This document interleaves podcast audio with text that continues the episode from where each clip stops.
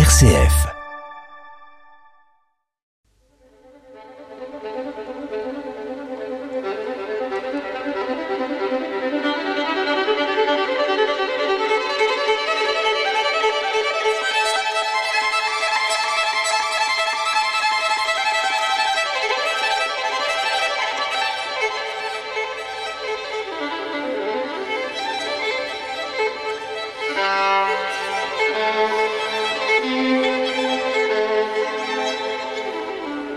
Une œuvre d'art est Dieu visible, et l'art, la nostalgie de Dieu.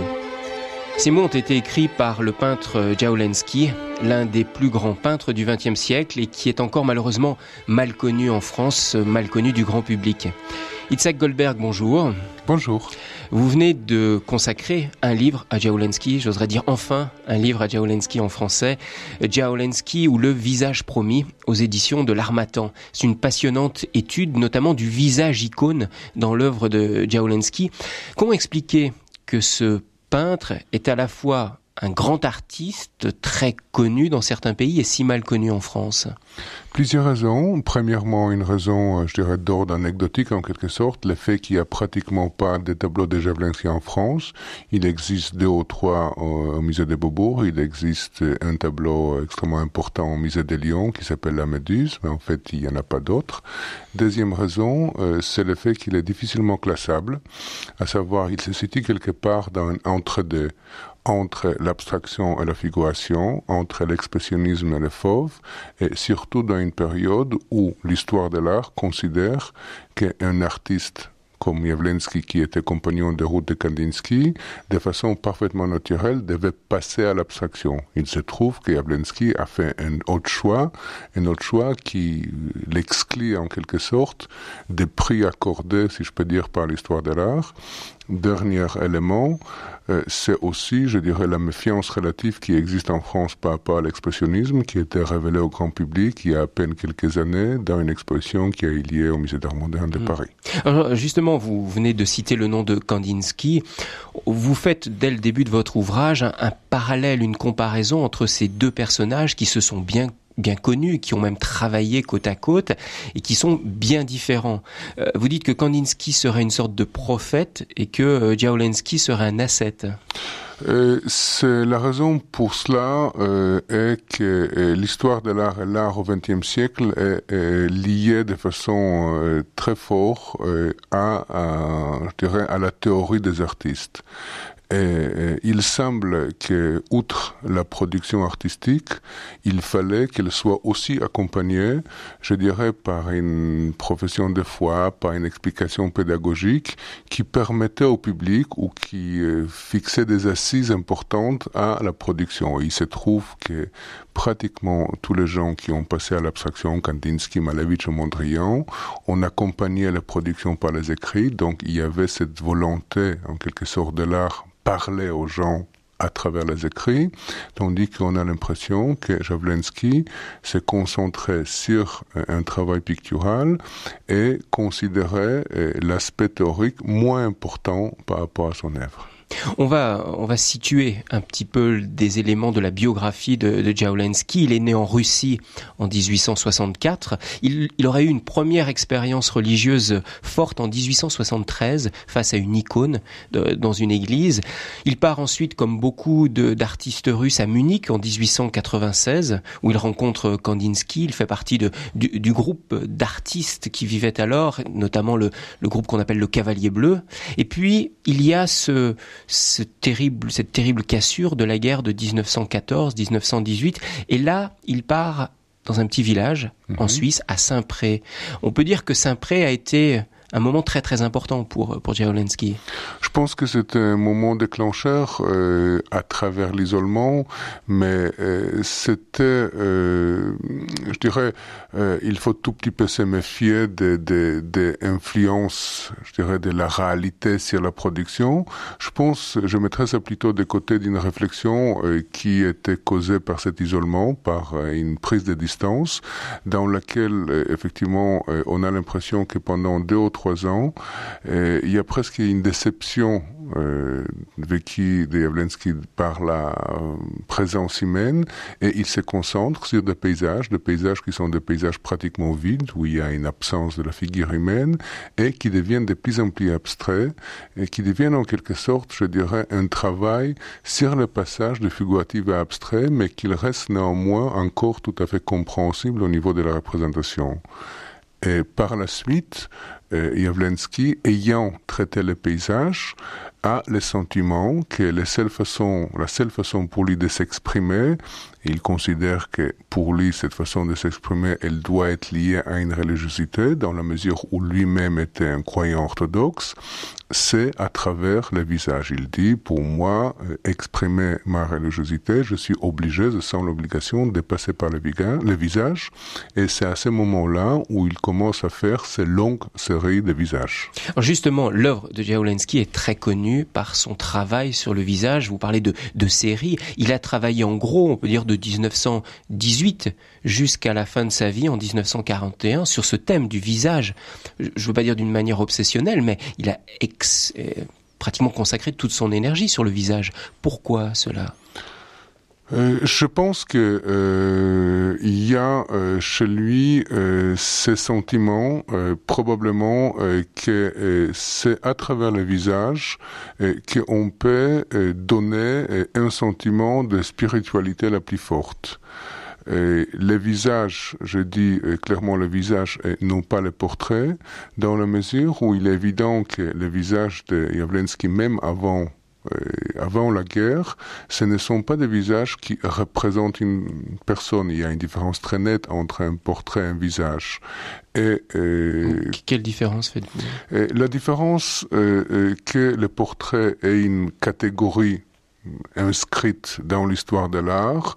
Euh, je dirais que euh, le passage de visage au portrait, vous, vous dites pas dans la vie il a un tel et tel portrait, vous dites il a un tel tel visage. Et on a presque l'impression que le portrait, euh, c'est l'acceptation formelle de l'histoire de l'art euh, par le visage. Si vous voulez, on a l'impression que le portrait, c'est une façon d'apprivoiser le visage par l'histoire de l'art.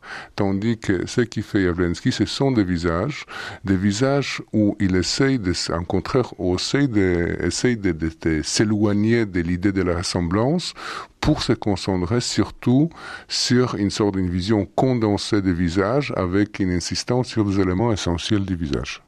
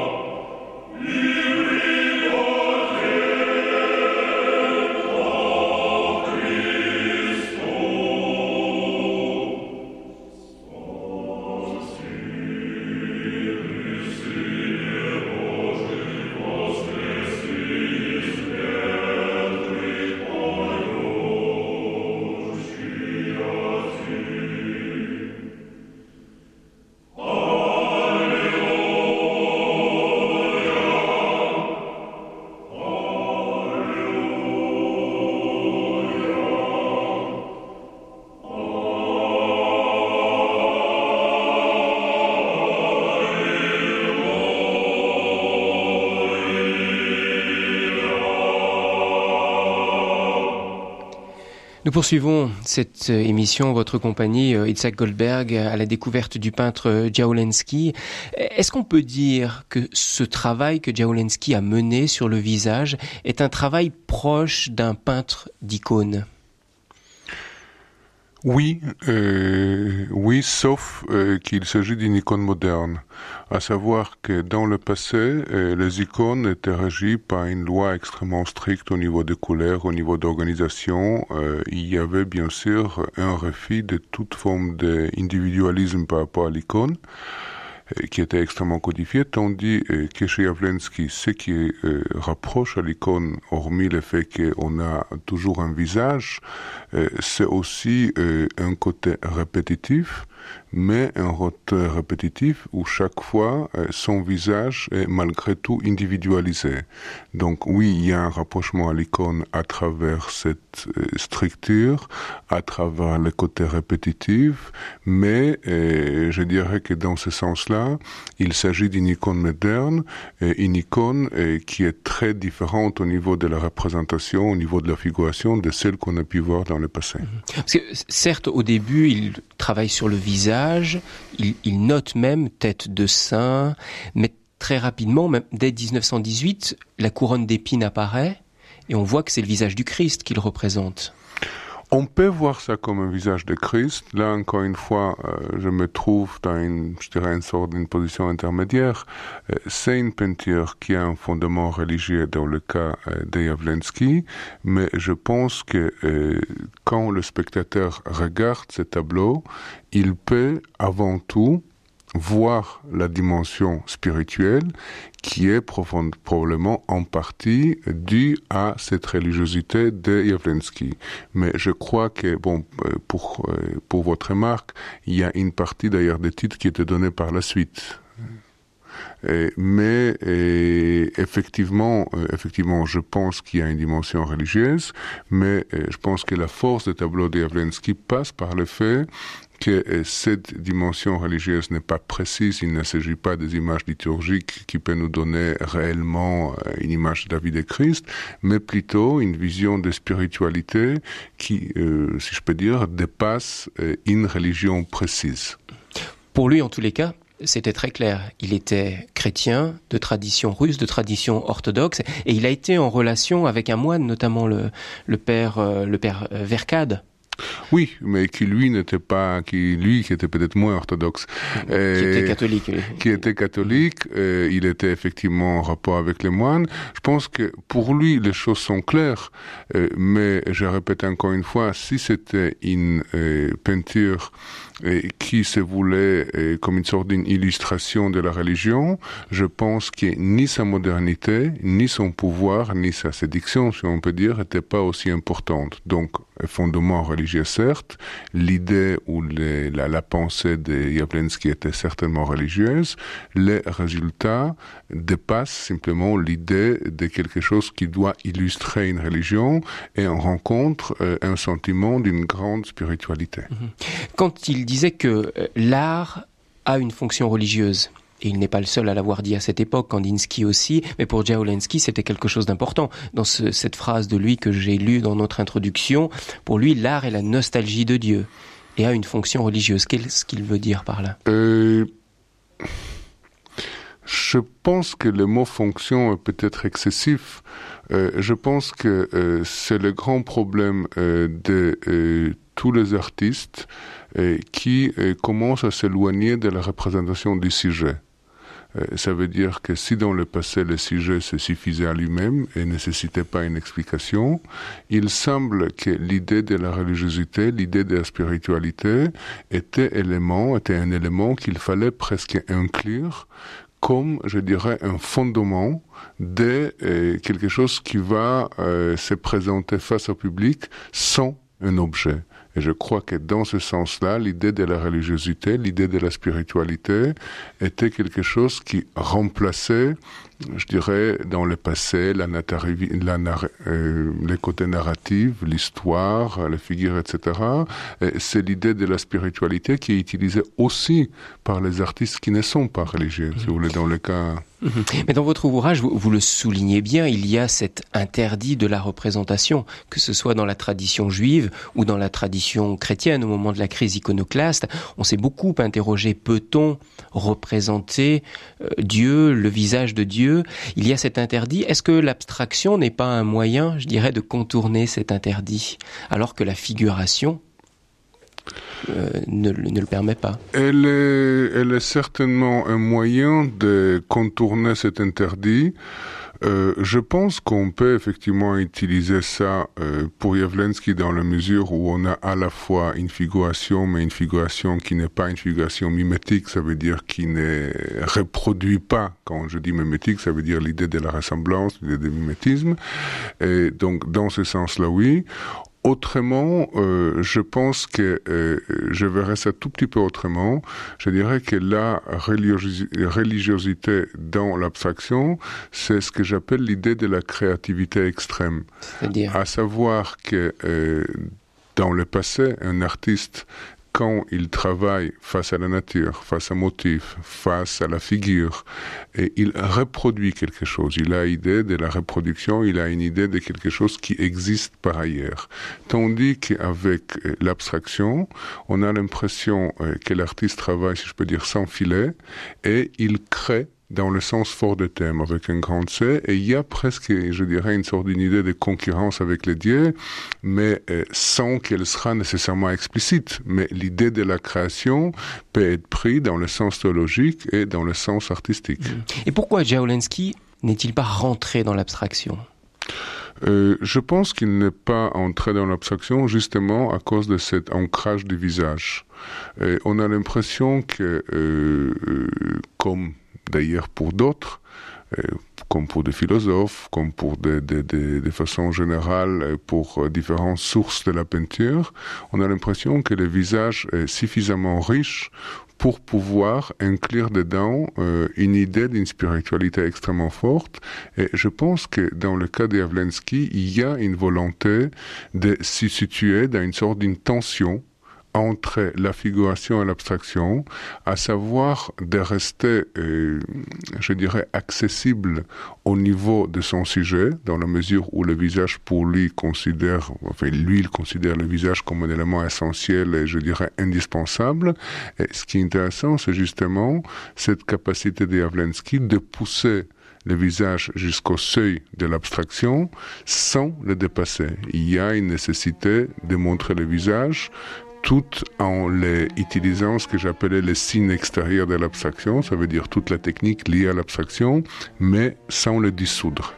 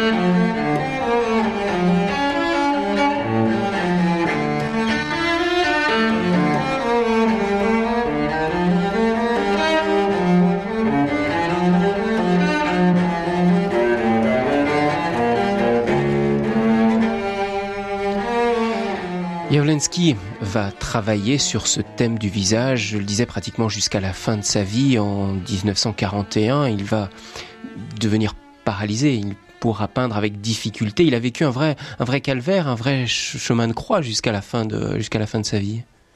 Oui, parce qu'à partir de autour de 1932-33, il avait effectivement difficulté, il avait des problèmes d'une sorte de paralysie partielle avec ses mains. Il était obligé pour travailler accrocher le pinceau à ses mains. À ses deux mains. Il... À ses deux mains. Il travaillait d'une façon euh, extrêmement pénible. D'ailleurs, euh, si la taille et, je dirais même la façon de la représentation, à savoir que si avant la peinture est très lisse, ce qu'on appelle le tête géométrique, la, la, matière, la texture est très lisse, à partir de ce qu'on appelle les méditations, ça veut dire euh, vers le début des années 30, 32, 33, euh, il a euh, une texture tout à fait différente, beaucoup plus gestuelle, avec une épaisseur relativement plus importante. Donc effectivement, euh, une peinture qui devienne physique dans le sens presque direct du terme. Comme, comme pour le travail de Rembrandt, en fait. On retrouve cette épaisseur de la matière. Je n'irai pas, j'irai pas jusqu'au-là, euh, mais il y a au moins ces sentiments de cette épaisseur, oui. Alors, ce qui est très impressionnant quand on regarde le travail de, de Jaolensky, c'est comment le visage, peu à peu, euh, devient croix. Oui. Comment il va styliser au maximum le visage et donner vraiment cette image de la croix qui est tracée sur le, sur le visage encore une fois, euh, bon, je pense que de toute façon, euh, a depuis longtemps essayé d'introduire euh, des signes de spiritualité et on trouve même, par exemple, dans les têtes plus anciennes, les têtes géométriques, on, on trouve des, des, des, signes qui renvoient certainement au zen, au bouddhisme, etc. Mais il est évident qu'à partir des méditations, on a vraiment le sentiment que la de son visage devienne une structure de plus en plus cruciforme. Je dirais pas euh, qu'il y a une vraie croix, encore qu'on a le sentiment que parfois il s'agit vraiment d'une sorte d'une croix orthodoxe, mais on a l'impression qu'il y a une superposition entre des signes essentiels de la spiritualité, qui sont d'un côté la croix et d'autre côté les visages. Et son œuvre devient de plus en plus sombre est-ce que c'est lié à sa maladie ou est-ce un choix personnel? Je pense que euh, là, euh, je m'avancerai pas parce qu'il est trop facile de dire voilà, euh, la vie, la vie la, production, le travail deviennent de plus en plus difficiles, c'est possible. L'âge, tout ça, c'est tout à fait possible, mais ça reste quand même euh, à la fois trop psychologisant et un peu trop anecdotique. Euh, je pense qu'il y a aussi peut-être la volonté d'une sorte de contraste euh, entre des couleurs qui sont sombres et entre des apparitions de couleurs au fond qui sont claires et qui créent un effet extrêmement puissant. Vous savez, je parlais de, de Nicolas Decius dans mon livre. Il y a cette idée peut-être de dévoilement qui est couvert de, de, de à quelque chose qu'il faut arriver en passant par les ténèbres. Donc il y a peut-être ça, encore que, encore une fois, je ne sais pas si Jablonski connaissait Nicolas Decius, mais le parallèle peut être intéressant. Vous avez fait également un parallèle entre Jablonski et Rouault. Oui, euh, la différence essentielle, ben, c'est pas par hasard quand j'hésitais par rapport à filiation de Javlensky, expressionniste ou non, euh, il est un peu à l'écart de l'expressionnisme traditionnel, du même euh, dans le cas de Rouault, euh, qui, euh, si pour pour aller rapidement, on peut dire qu'il est pratiquement euh, le seul expressionniste dans le sens général qu'on accorde de l'expressionnisme en France. Et effectivement, il y a un rapprochement qu'on peut faire, c'est cette idée de la religiosité. La différence essentielle, bien sûr, euh, c'est euh, que euh, Rouault est très peu intéressé dans le problème de l'abstraction, mais ce qu'ils ont en commun, c'est effectivement une répétition souvent des visages humains et euh, souvent aussi des visages de Dieu. Euh, on peut malheureusement voir peu d'œuvres en France. Vous l'avez dit, il y en a à Paris, à Beaubourg, il y en a un très beau, un très beau tableau à Lyon. Sinon, où faut-il aller? Ben, ça dépend de vos moyens. la façon la plus simple, enfin les plus proches, ce sont les musées allemands, essentiellement euh, le musée de Wiesbaden et le musée de Munich, où on a une quantité très importante euh, de Jablonski. Par ailleurs, le, le et ça, d'autres musées en allemand, ils en sont aussi, en Suisse, et si vous pouvez vous les payer, aux États-Unis, surtout le musée de Pasadena, qui a une très belle collection de la dernière période de méditation de Javlensky. Itzhak Goldberg, pourquoi est-ce que vous, d'origine juive, athée, vous êtes-vous autant intéressé à ce peintre qui est clairement un, peintre de, de spiritualité chrétienne? Vous avez bien dit des spiritualités avant de dire chrétien déjà pour commencer. En plus, il fallait laisser la religion qui aux gens croyants.